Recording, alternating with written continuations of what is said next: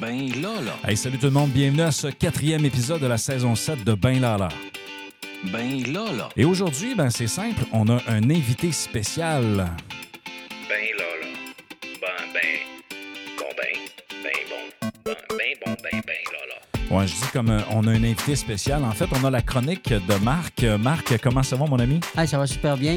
Euh, Tu sais, comme à mon habitude, je pas capable d'arriver toute seule. Effectivement, tu n'es pas capable d'être seul. Et euh, aujourd'hui, c'est quand même une euh, journée spéciale parce que euh, à l'intérieur du cégep, on reçoit un invité euh, très particulier. Je pense, veux-tu nous en parler un peu?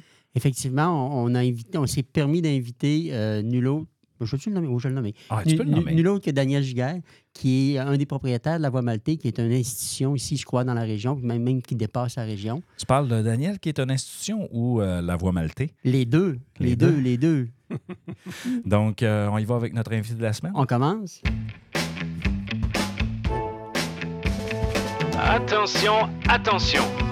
Voici notre invité de la semaine. Donc, un peu comme tu viens de dire, euh, notre invité de la semaine, Daniel Giguère, que je connais quand même depuis quelques années. Bonjour Daniel, comment ça va? Ça va très bien, vous autres? Euh, merci d'avoir accepté de venir nous voir dans Ben Lala et, et d'accepter l'invitation à Marc pour la conférence d'aujourd'hui. Euh, Marc, je te laisserai débuter l'entrevue parce que c'est quand même ta chronique, hein? Oui, exactement. Mais comme tu connais bien Daniel, ben, ça va me permettre de- de, Ben oui, on va s'amuser. on va s'amuser ensemble. Alors, Daniel, un, bienvenue. Merci d'avoir accepté l'invitation. C'est réciproque. Euh, première chose que j'aimerais, j'aimerais que tu me parles un petit peu. C'est qui Daniel? Daniel Giguère. Qu'est-ce qu'il a fait? D'où il vient? Euh, on le connaît un peu, mais Ben, là, écoute, je vais essayer de pas trop tergiverser parce que tu demandes à un entrepreneur d'être concis. C'est pas évident quand on est passionné. Euh, moi, j'étais un pur laine Jonquière.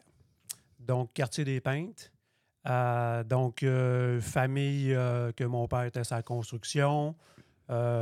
On est quand même des entrepreneurs parce que mon père avait un commerce de concentré de vin et bière fin des années 80, début des années 90. Pendant la récession, mais ça, c'est un autre, c'est un autre débat. Euh, j'ai étudié euh, à l'UQAC. Euh, ensuite, j'ai continué mes, mon éducation à Sherbrooke aussi. J'ai fait une maîtrise là-bas en fiscalité. Donc, j'ai de la finance, de la fiscalité. Donc, c'est facile de faire le parallèle aussi avec la microbrasserie. Donc, microbrasserie, restauration, donc des skills que j'ai appris à l'école aussi, donc apprendre à compter. Euh, puis après ça, ben, j'habite Arvida. Donc, euh, je suis vraiment enraciné euh, au Saguenay. Des établissements à Québec aussi, j'en avais deux. Là, j'en ai un, malheureusement, avec l'impact de la COVID. La microbrasserie aussi. Donc, je gère la microbrasserie. Euh, donc, euh, 1500 points de vente au Québec quand- des grandes surfaces en particulier, donc IGA, Sobeys et tout ça, Costco, comme on, on a discuté tout à l'heure, restauration, au-dessus de 250 employés. Euh, puis surtout un passionné, vraiment un passionné de restauration. Je suis un épicurien, donc la bière, c'est la boisson la plus consommée sur la planète, donc on mange trois à quatre fois par jour. Euh, je Donc, suis trois- social, trois à tout quatre ça. Trois à bières quatre bières par par jour. jour. Ah, aussi, aussi. fait que c'est ça. Donc, euh, mais j'adore la région. Je suis un gars de plein air aussi. Puis évidemment, c'était facile d'être ici parce que je suis, je suis ancré dans, dans la région. Écoute, tu, tu- tu je t'écoute parler, puis il y a plein de questions qui me viennent en tête. Entre autres, tu viens de parler tout à l'heure que vous êtes chez euh, Costco. Comment est-ce qu'on rentre dans des grosses chaînes comme ça? Il me semble que c'est pas évident. Ben, OK, je vois. euh, je- je- de toute manière, je suis avec, je, je suis bien entouré. Donc, je suis allé chercher Cal Fleury, qui est mon partenaire aussi. Donc, qui lui est directeur des ventes dans la microbrasserie. C'est lui qui est skills. Dans le fond, moi, j'ai une capacité en bien m'entourer. C'est pas ma force la vente. Pas du tout. Moi, je suis trop honnête. Hey, c'est pas vrai, ça, les vendeurs, c'est pas des crosseurs. S'ils sont crosseurs, c'est pas des bons vendeurs. Mais il est pas mal meilleur que moi. Puis lui, je suis allé chercher parce qu'il y avait beaucoup d'expérience, une vingtaine d'années justement dans le domaine de la microbrasserie. Donc, On connaît ça, Carl Fleury, Négocier avec les majeurs. Puis évidemment, ben, Costco, c'est un majeur aussi. Euh, puis eux autres, ben, ils veulent, ils veulent encourager local aussi. Donc, euh, ça a été. euh, ça a pris du temps, évidemment, mais on est très bien considéré. On est un super de bon client. Ça n'a pas été facile. C'est un super de beau défi. Mais dans la restauration, dans la microbrasserie, tout est un défi. Il y a beaucoup d'enjeux. Puis euh, on est rendu là. Donc, on est, je pense, dans cinq Costco. Puis surtout dans la région de Québec aussi. Il y en a plusieurs. Mais ça a été difficile, bien fait. Puis on a, on a une super de belle relation de confiance avec autres. Parce que quand on rentre dans des gros vendeurs comme ça, ben, j'imagine qu'il y y, a un volume de production, puis il y a tout ce qui vient avec. Là. Ben, il y a un volume. mais Surtout, nous autres, quand on a ouvert la microbrasserie, on s'est dit, on est artisan, mais on veut avoir un thinking de majeur. On veut avoir un thinking américain. bien faire les choses. Donc, l'approvisionnement, la stabilité de la bière, la constance. Donc, l'approvisionnement de tout ça. Euh, donc, eux autres, c'est la première chose qu'ils regardent. Puis en arrière du rideau, mais souvent, c'est pas sexy, mais ton système informatique. Il y a un système ERP, donc on a SAP Business One, donc c'est une grosse machine. Souvent, artisanal, c'est pas synonyme justement d'organisation. hein. Donc, euh, c'est assez péjoratif, là, mais quand tu veux jouer, puis, tu veux être professionnel avec les majeurs, c'est la première chose qu'ils regardent. Oui, tu as un produit, mais tu vas tout le temps l'avoir de façon constante aussi. Puis ils ont tombé en amour avec nous autres. Puis donc, nous autres, on a une capacité à, à se virer sur un dixaine, d'avoir des créativités aussi, des bières et tout ça, puis avoir de la constance. Puis c'est ça qui a fait en sorte qu'on a, on, on a développé notre lien, euh, notre lien de confiance avec Costco. OK? Donc, tu parlais tout à l'heure d'équipe. Donc, l'importance d'avoir une bonne équipe alentour de soi, puis de, de- de gens qui sont complémentaires à ce que, à ce que tu es, à tes skills à toi. là. Oui, absolument. Écoute, j'ai j'ai une directrice aux ressources humaines, j'ai un conseiller au RH qui est rendu quasiment un travailleur social, évidemment, là, avec ce, ce qui se passe euh, aujourd'hui. Euh, comptable, euh, directeur financier. Donc, j'ai- vraiment, là, euh, tu sais, j- j'ai vraiment des bonnes compétences, des bons gestionnaires alentour de moi pour que je puisse prendre les meilleures décisions. Euh, revenons un petit peu à comment ça a démarré. Tu disais que tu étais un gars de Jonquière. Moi, je me souviens euh, la première VM que, que, tu as ouverte dans l'ancienne Fricassée, qui était un local de- délabré à ce moment-là. Ça, on ne se le cachera pas. Vous avez rénové ça de façon, euh, de façon quand même importante à, ce moment-là. Euh, C'était quoi le défi des cinq premières années à partir du moment où tu as ouvert ta première micro? Ben, écoute, il y a beaucoup de défis.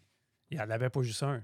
Premièrement, écoute, j'ai toujours, tu parles de local de la fricassée, mais si tu, regardes un peu mes établissements, j'ai toujours pris des, des locaux qui sont brûlés. Tu sais, à Chicoutimi, personne ne voulait aller dans ce secteur-là. Ça n'a C'est pas de bon sens. Tu t'envoies Effectivement. là. Puis, puis bon, on a fait de quoi d'intéressant là-bas. Un, un succès. Mais à Jonquière, tout le monde disait Voyons, donc, pourquoi Jonquière? C'est c'est un, un domaine manufacturier. Euh, va à Chicoutimi, eux autres sont capables de prendre des bières importées puis tout ça. Non, non, on va aller à Jonquière. Moi, je suis un gars de pure laine de Jonquière. Puis, je vais les éduquer. Puis, c'était pas évident. Là, c'était c'était de la grosse bière avant. Donc, il n'y avait pas de draft. Là. Et de la bière en, en pinte. C'est quoi une pinte? Euh, la rousse. Voyons donc, la rousse. Ta, ta bière, elle n'est pas si claire que ça. Elle n'est pas limpide comme des majeurs aussi. Donc, l'éducation euh, euh, de prendre une bière dans un contenant qui était différent, dans une ambiance qui était complètement différente, dans un local qui était brûlé, évidemment. Donc, il y a beaucoup, il y a beaucoup de restaurants, ben, pas des restaurants, mais des bars qui ont, qui ont eu pignon sur rue, justement, à- à cet emplacement-là. Puis j'arrive de, de nulle part. Le gars, il fabrique sa bière. Tu sais, j'étais allé au CLD, puis le CLD, il disait Voyons donc, tu veux fabriquer ta bière? Non, mais t'as-tu. T'as-tu des. Un moyen de transport? Tu sais, comment tu vas arriver? non, non, mais je la livre pas. Ah ouais, mais voyons donc. Ah Ouais, je dis, je vais être comme une rockstar, c'est que les gens vont se déplacer, puis ils vont dire ta bière est bonne. Ben, mais voyons donc, il dit, t'as pas. Ouais, mais Mosen, la batte, les gros, les autres. J'étais tout seul, là. C'est un changement de modèle. là. J'étais la première brasserie artisanale en région éloignée. Oui, c'est vrai ça. là. Je me souviens. Fait Je me souviens à ce moment-là. Là, c'est...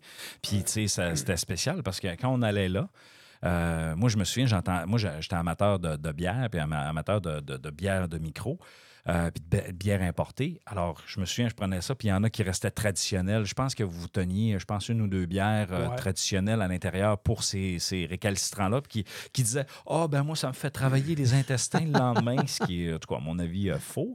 Enfin, à un moment donné, quand tu t'habitues, tu t'habitues. Là, donc, euh, Exactement, c'est les changements d'habitude qui fait que justement tu dérègles ton, ton, ton système. Mais c'était vraiment d'éducation. Puis oui, j'avais de la bière pour les autres, mais parce que j'avais pas cette prétention-là de dire que ma bière était meilleure. Dans le fond, ça faisait partie de la stratégie de convertir les clients. Puis à un moment donné, peut-être quatre ou cinq ans plus tard, là, après ça, j'ai tassé les majeurs. Puis tu sais, les clients, après ça, ben, on avait assez de restaurants ou de bars dans le temps pour dire, ben, écoute, si tu veux ce type de bière-là, ben, il y en a d'autres alentour de moi. Mais on, on- on avait le défi, c'est l'expérience client aussi, tout ça. Donc, c'est pas juste de la bière, mais l'environnement aussi. On brasse la bière, elle peut pas être plus fraîche. Manutention, il n'y en a pas aussi. Donc, tout était, on était développement durable dans un certain sens. Mais les gens se déplaçaient, la banque, elle ne comprenait pas ça, elle. Tu avais aussi une approche de développement de marque, de produits, parce que dès le début, tu avais la criminelle. à la- tu sais, t'avais- je me souviens, dans, dans- dans les premières pubs, il y avait une fille avec. euh, euh, je me souviens plus c'était quoi qu'elle avait dans les mains, là, mais Mais elle avait un cigare. elle avait un cigare, effectivement. Donc, tu sais, tu voyais qu'il y avait une approche de branding, d'image de marque, tout de suite dès le départ de la voie maltée, euh, ce qui n'était pas nécessairement précurseur à ce moment-là. Euh, euh, de quoi tu tu t'es inspiré là, pour développer ça? Dans le fond, moi, comment ça a commencé? À un moment donné, j'étais j'étais à l'international. OK. OK, à sa rue Racine. Puis, euh, à un moment donné, je voyais que les, les personnes qui prenaient des bonnes bières dans le temps, OK, la Left Blonde puis la Garden, c'était des femmes. Les femmes ont une capacité où sont étaient plus cultivées que les gens, ou le, plus le- l'intérêt de, de, de- De il découvrir. était plus- découvrir les elle avait saveurs. plus sa les goûts. capacité à vivre dans l'insécurité, de goûter des choses. Puis là, j'ai dit, Colin, j'ai dit, le jour que je vais ouvrir mon brewpub, donc ma microbrasserie, euh, je vais, euh, je- mon brand va être par rapport à la personnalité de la femme. Donc, la libertine, c'est une bière désinvolte, Ah, blonde, ouais. légère. La malcommode, exactement. Donc, tu en prends une, tu en prends deux. Hop là, là, tu changes de personnalité, tu deviens malcommode et tout ça. Puis par rapport, par rapport à la structure de ma bière, la personnalité de ma bière, ben, je vais aller chercher un nom. Le brand va être directement relié justement à la personnalité de la bière. Donc, évidemment, une criminelle, une grincheuse, une polissonne, c'est des bières plus corpulentes, c'est des bières plus structurées, plus alcoolisées. Donc, j'ai j'ai fait mon branding par rapport à ça. Puis, à un moment donné, les gens, ben, au départ, ils disaient T'as-tu une blonde? T'as-tu une rousse Puis, peut-être euh, plusieurs années après, ils me disaient Ah, mais moi, je prends Malcommode parce que, parce que je- je- ça vient me chercher. Tu comprends? Donc, ah, donne-moi une grincheuse parce que moi, ben, je, je fais le grincheux. Donc, ça a été. Ça a été comme, je dis pas viscéral, mais les gens se sont appropriés, ils s'identifient à un brand, à une marque, puis Mm. même, même au nom de la bière. C'est qu'au lieu, lieu de consommer maintenant un- une, une couleur, ben là, maintenant, c'est qu'ils consomment vraiment un produit, un nom, quelque Ben, chose. Ils tu s'att- sais, Ils c'est- s'attachent donne-moi pas ils une se ra- rattachent à ça. Ben, c'est ça, donne-moi pas, une pas rose, donne-moi une grincheuse. Moi, c'est la racoleuse. Je vais être franc avec vous autres. là. Moi, pour moi, dans toute ta gamme de produits que j'ai toutes goûté, la racoleuse, pour moi, c'est la bière. Sérieusement, c'est. Si je, à soir, j'ai un 5 à 7. Ça va Si être je, une racoleuse. je vais aller me chercher quatre racoleuses, c'est sûr et certain, parce qu'il m'en reste plus de ma caisse que j'ai achetée chez Costco. Mais la malavenante, là, elle, c'est un dérivé de. C'est une session IPA. Donc, la session IPA, session, c'est que c'est des bières qui sont moins fortes en alcool. C'est peut-être 3,2, 3,4, euh, ma- session. Mais la malavenante, c'est un dérivé de racoleuse. Mais évidemment, la racoleuse, c'est à peu près 7% d'alcool. Exact. Donc, tu peux te permettre de prendre plus de malavenante. Puis, la malavenante, elle vient de gagner la meilleure Oui. Effectivement, oui, oui. au monde dans la Effectivement. catégorie session. Puis d'ailleurs, effectivement, quand tu es pour conduire. Euh, T'es mieux qu'une tu- malavenante. Oui, ben ça, c'est sûr et certain. la racoleuse, c'est pour la maison. Euh, pa- Parle-nous un petit peu, euh, Daniel, de ton évolution à partir de. Tu as commencé avec la bière, puis ta migration vers la restauration, parce que dans l'évolution de la voie maltée, la restauration maintenant est rendue qui prend quand même une, une part importante. Euh, puis c'est un, un de tes axes de, de- de- de développement. Parle-nous de, de ce passage-là vers la restauration. Oui, ben, tu sais, j'ai été assez. euh, un, un entrepreneur, c'est assez opposant. hein? On, est délinquant un peu aussi. Puis je voyais dans le temps que j'étais à un bar. Évidemment, on fait des sous avec, euh, avec la bière. Mais je voyais qu'il y avait une tendance sur le marché où est-ce que les bars fermaient puis les restaurants fermaient, mais les deux, euh, les deux, pour assurer la pérennité d'un restaurant, il fallait que tu fabriques la bière. Puis en même temps, il fallait que tu fasses la restauration. Donc la restauration devenait un appui aux consommateurs de bière, aux amateurs de bière. Donc c'est pour ça que, quand j'ai ouvert à Jonquière, j'étais seulement qu'un fabricant de bière. Puis quand j'ai ouvert à Chicoutimi, ben là, je me suis dit, ça me prend de la restauration. On voyait comme le Palladium euh, à Québec qui fermait justement parce qu'il ouvrait juste de 10 heures à, à- à 2 heures du matin. Donc, il y a 24 heures d'une journée. Comment est-ce que tu vas assurer des revenus et tout ça? Puis il y avait un changement d'habitude aussi des clients qui disaient ben moi, je veux pas juste butiner de bord en bord, mais une fois que je suis assis, ben, mets-moi ça dans les Donc, je veux manger, je veux bien boire, puis je veux vraiment une belle expérience client. C'est de là que découlé justement notre stratégie à Chicoutimi, qu'on s'est dit on veut être un restaurant, on veut fabriquer de la bière, mais en même temps, on veut aller chercher tout ce qui est de notes organoleptiques, donc tout ce qui est de propriété de la bière dans la nourriture. OK. Que ça, c'est développement durable aussi. Donc, au lieu d'acheter du vinaigre balsamique, mais pourquoi je ne pourrais pas faire une un start balsamique? Comprends? Donc, une vinaigrette de grincheuse. Fait que tout ce que je récupérais dans le processus de brassage, ben, je l'intégrais dans mon assiette. Ça diminuait le coût. Si on parle d'inflation, ça diminuait le coût. Ça te donne une expérience. Puis en même temps, ben, j'arrivais avec tout ce qui est euh, les mêmes arômes dans la bière que tu retrouvais dans ton assiette. Ça, c'était innovateur. On était les premiers au Québec. On est encore comme ça. Mais c'était ça qui nous distinguait des autres. C'était pas juste de faire un restaurant, mais c'était vraiment d'aller chercher une valeur ajoutée par rapport à ça. Euh, Dans ton développement, excuse-moi. Oui, vas-y, vas-y, vas-y. Je suis comme dans une lancée de, de quelques questions sur, les- sur cette évolution-là. Euh, donc, euh, tu sais, bon, les, les restaurants, développement Québec, tout ça. Euh, dernièrement, tu sais, en fait, vous avez créé l'usine, cette offre de, de restauration-là particulière, et vous avez, vous avez fait un commitment assez important en changeant le menu. Euh, donc, là, vous, offrez, je pense, euh, une un menu d'inspiration italienne, euh, sauf erreur. Qu'est-ce qui, a motivé un peu ce, ce changement-là? Parce que c'était quand même, je, je pense que c'était perçu comme étant du haut de gamme, là, ce, qui, ce qui était servi à l'usine, Ouais. Euh, sans dire que maintenant, la, cuisine italienne, c'est pas nécessairement perçu comme étant du haut de gamme, mais c'est, quand même plus populaire. Qu'est-ce, qui C'est a moins motivé, cher. C'est moins cher aussi, exactement. Même moi, là, je, je- je vois dans mes propres restaurants, puis je, je trouve ça cher. Puis là, après ça, ben, le lendemain, je vais voir mon cuisinier, mon chef exécutif. Je dis, voyons donc, on- c'est quoi le prix de ça? Comment est-ce que c'est? C'est quoi nos coûtants? C'est quoi les markup? Parce qu'il me semble qu'on se trompe. Puis en fin de compte, pas en tout. Pas du tout. Donc, euh, on respecte vraiment notre markup. Mais tu t'en vas à l'épicerie, puis tu as le choix entre un steak qui est 44 pièces le kilo, ou même là, c'est rendu 75 pièces le kilo, au banc des pâtes, ou est-ce que c'est 2,50? Évidemment, moi, mon but, c'était mon prix moyen offert, donc qui était beaucoup, de diminuer mon prix moyen offert. Puis que tu aies une meilleure expérience aussi. Puis, puis aujourd'hui, ben, tout coûte cher. Ouais. Donc, euh, évidemment, donc j'ai voulu prendre cette tendance-là. J'ai pris cette tendance-là. Donc, l'italien, euh, c'est c'est convivial, c'est festif. euh, tu vas rejoindre plus de monde aussi dans l'italien. Puis j'ai quand même de la viande encore parce que je vais aller chercher les gens aussi. Mais si tu veux un steak, tu vas le payer. Mais évidemment, mais sauf que des pâtes, c'est bistronomie, c'est urbain, c'est atypique aussi. Là. Donc, on n'est pas vraiment un restaurant italien euh, usuel, là. excuse-moi l'expression, mais ça me prenait ça aussi. Donc, euh, me distinguer des voies maltais, puis tu manges en avant de la microbrasserie, ou est-ce que justement mon plein, ma, ma- la manufacture, elle est là. Donc, euh, tout était disposé, ou est-ce que je prenne un choix, ou est-ce que je dis non, là, il faut que je m'adapte, il faut que j'écoute les clients. Il y a une baisse de clientèle, une baisse d'achalandage.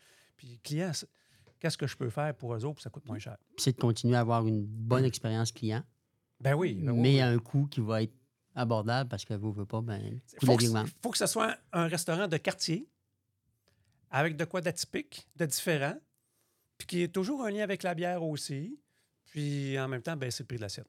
C'était ça le but. Parle-nous donc un peu de cette capacité d'adaptation-là, parce que, tu sais, veux, veux pas, là, dans, ça fait quoi, 25 ans, la voie maltais? 20 ans, 2002, 20 ans? 11 octobre 2002. Donc, ça fait 20 ans, 21 ans. 21 ans. Donc, euh, assurément, tu as su, te- te- dans le fond, adapter ton offre, à faire évoluer ce que tu fais.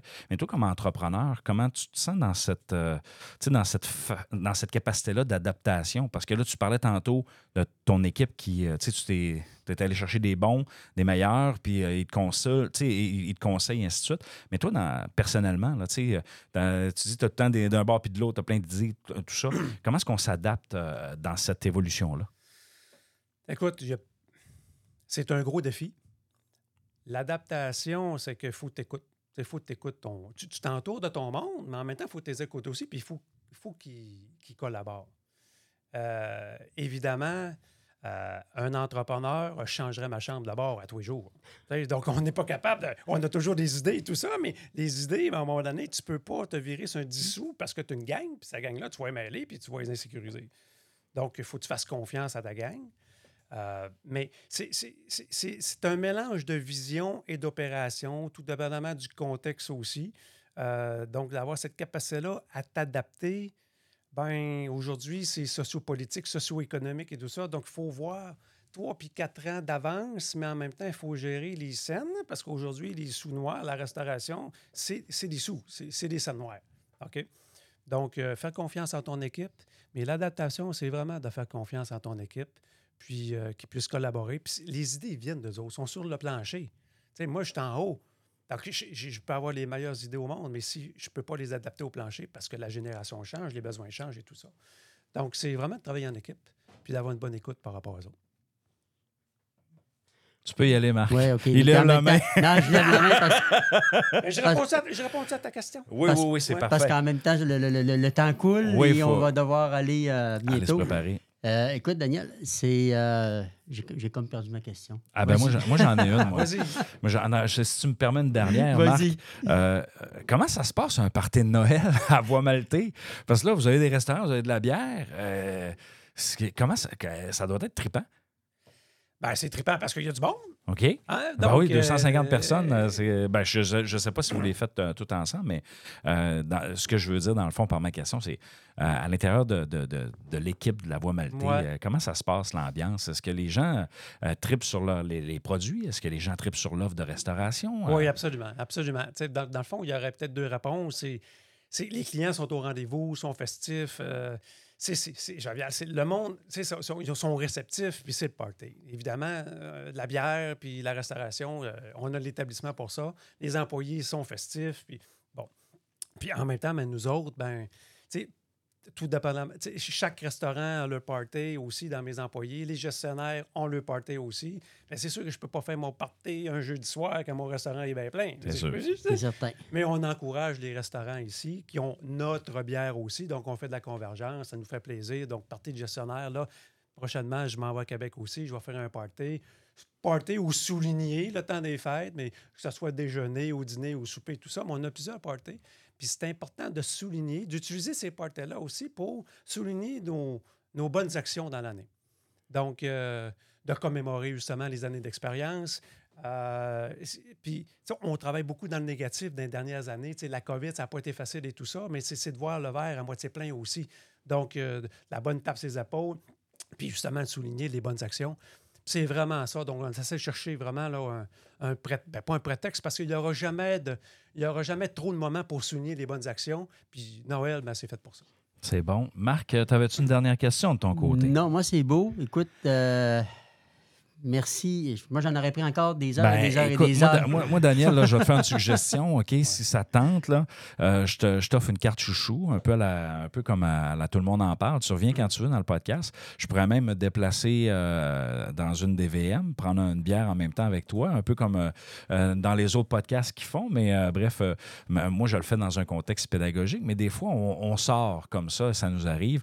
Donc, si ça te tente qu'on aille faire un petit tour, puis mettre deux, trois de tes gestionnaires en entour de la table, euh, je connais, on connaît Nick qui a passé dans nos murs, un, un de nos Ah anciens oui. employés. Ben que- oui, mon directeur d'usine. ah oui, et que j'adore euh, vraiment beaucoup. D'ailleurs, au bateau Dragon, à chaque fois, il s'amuse à me crier dans les oreilles, il, il me scrape les tympans.